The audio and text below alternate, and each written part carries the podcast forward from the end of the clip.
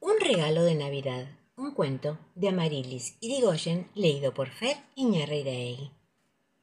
En una pequeña ciudad había una sola tienda que vendía árboles de Navidad. Allí se podían encontrar árboles de todos los tamaños, formas y colores. El dueño de la tienda había organizado un concurso para premiar al árbol más bonito y mejor decorado del año. Y lo mejor de todo sería que el mismo Papá Noel sería quien iba a entregar el premio el día de Navidad. Todos los niños de la ciudad querían ser premiados por Santa y acudieron a la tienda a comprar su arbolito para decorarlo y poder concursar. Por su parte, los arbolitos se emocionaron mucho al ver llegar tantos niños. Cada uno de los abetos quería ser el elegido. Entonces gritaban, ¡A mí, a mí! ¡Mírenme a mí! Cada vez que entraba un niño a la tienda era igual. Los arbolitos comenzaban a esforzarse por llamar la atención y lograr ser escogidos. A mí que soy el más grande. No, no, no. A mí que soy gordito. No, no, no. A mí que soy de chocolate. A mí que puedo hablar. Se oía en toda la tienda. Pasando los días, la tienda se fue quedando sin arbolitos y solo se escuchaba la voz de un arbolito que decía A mí, a mí, que soy el más chiquitito. A la tienda llegó, casi en vísperas de Navidad, una pareja muy elegante que quería comprar un árbol.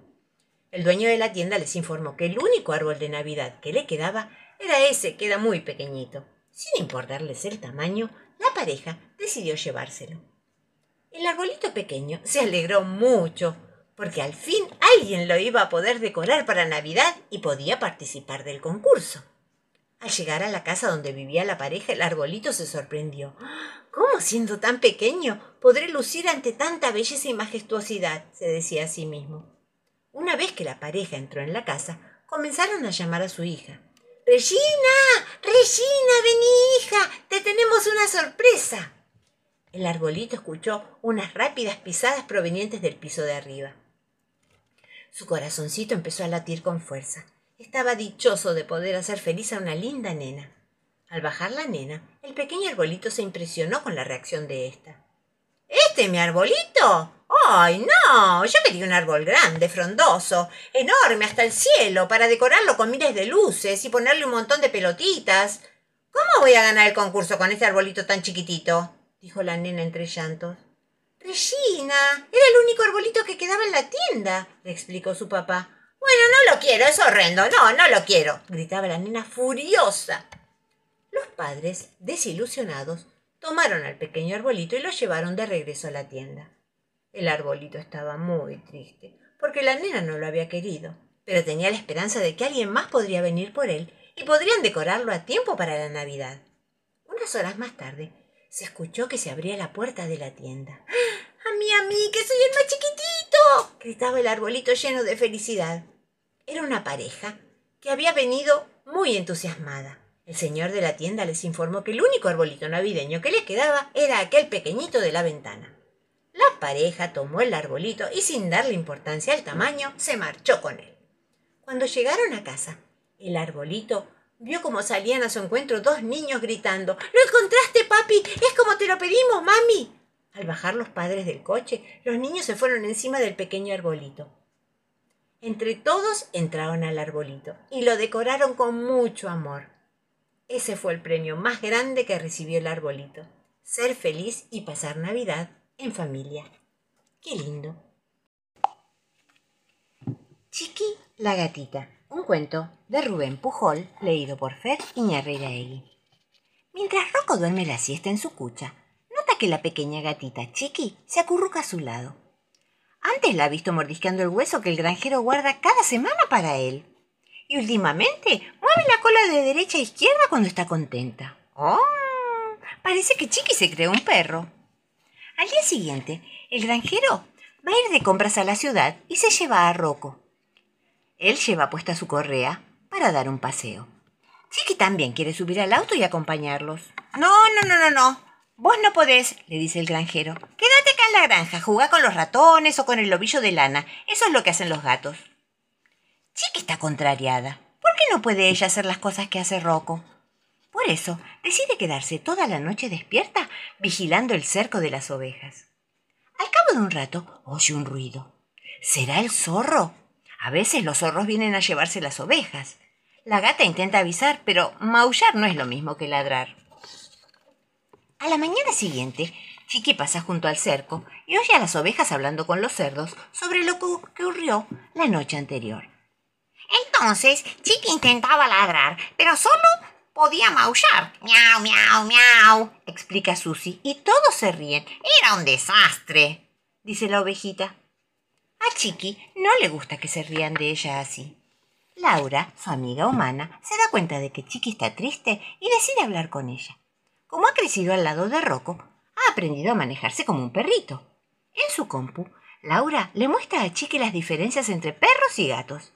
Los gatos cazan ratones, tienen uñas afiladas y comen pescado, no huesos. Además pueden ver en la oscuridad y son muy valientes. Hasta se dice que tienen siete vidas. Chiqui se mira en el espejo. Mm, Laura tiene razón, ella es una gata.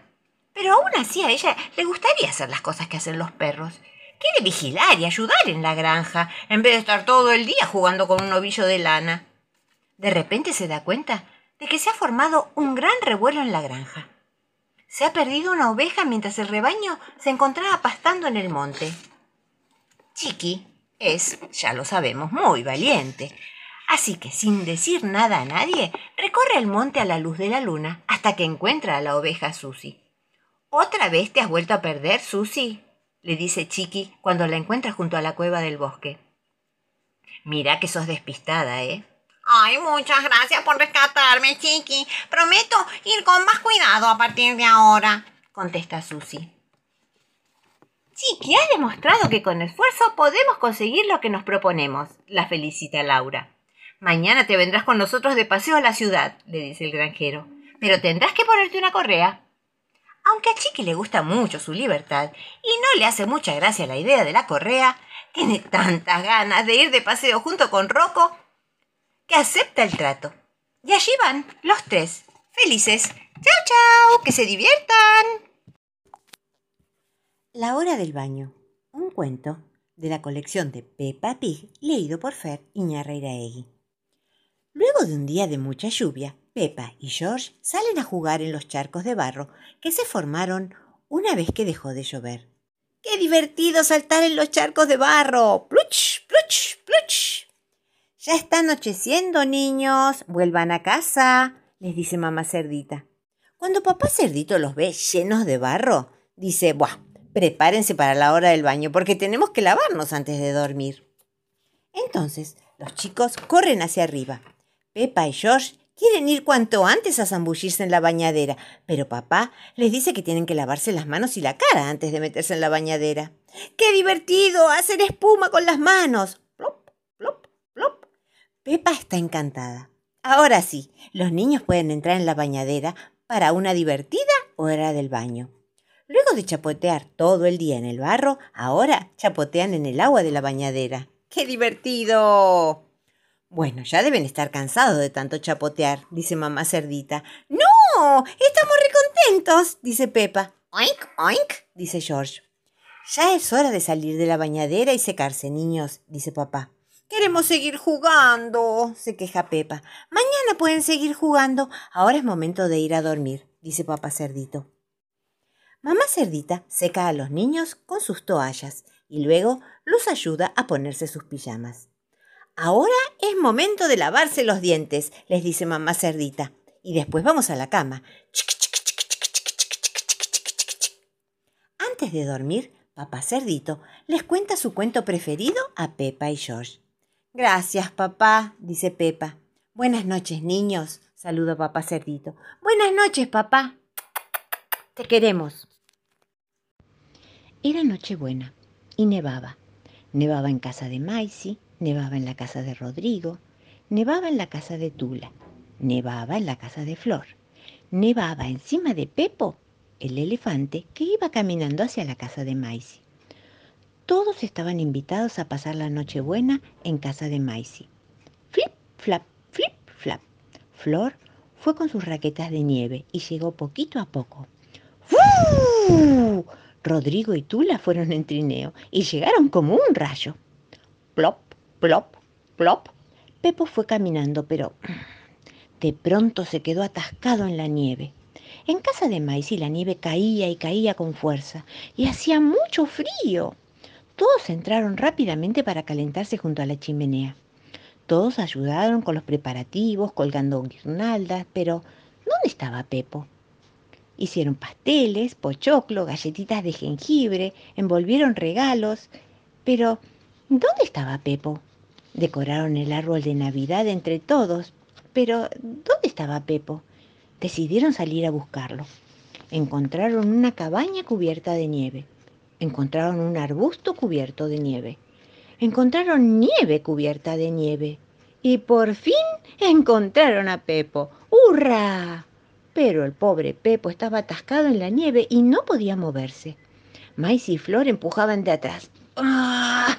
Mientras Rodrigo y Tula tiraban con fuerza desde adelante. Uno, dos, tres. ¡Ah! Pero nada. Pepo seguía atascado. Entonces Maisy tuvo una gran idea y fue a buscar su tractor. Uno, dos y tres. Y con la ayuda de una soga y el tractor, ¡plop! Por fin liberaron a Pepo. Esa noche se reunieron todos alrededor del árbol para celebrar la Navidad. Los cinco amigos cantaron villancicos y Pepo cantó más fuerte que ninguno. Navidad, Navidad, blanca Navidad, la alegría de este día hay que festejar. Navidad, Navidad, llega Navidad. La alegría de este día hay que festejar.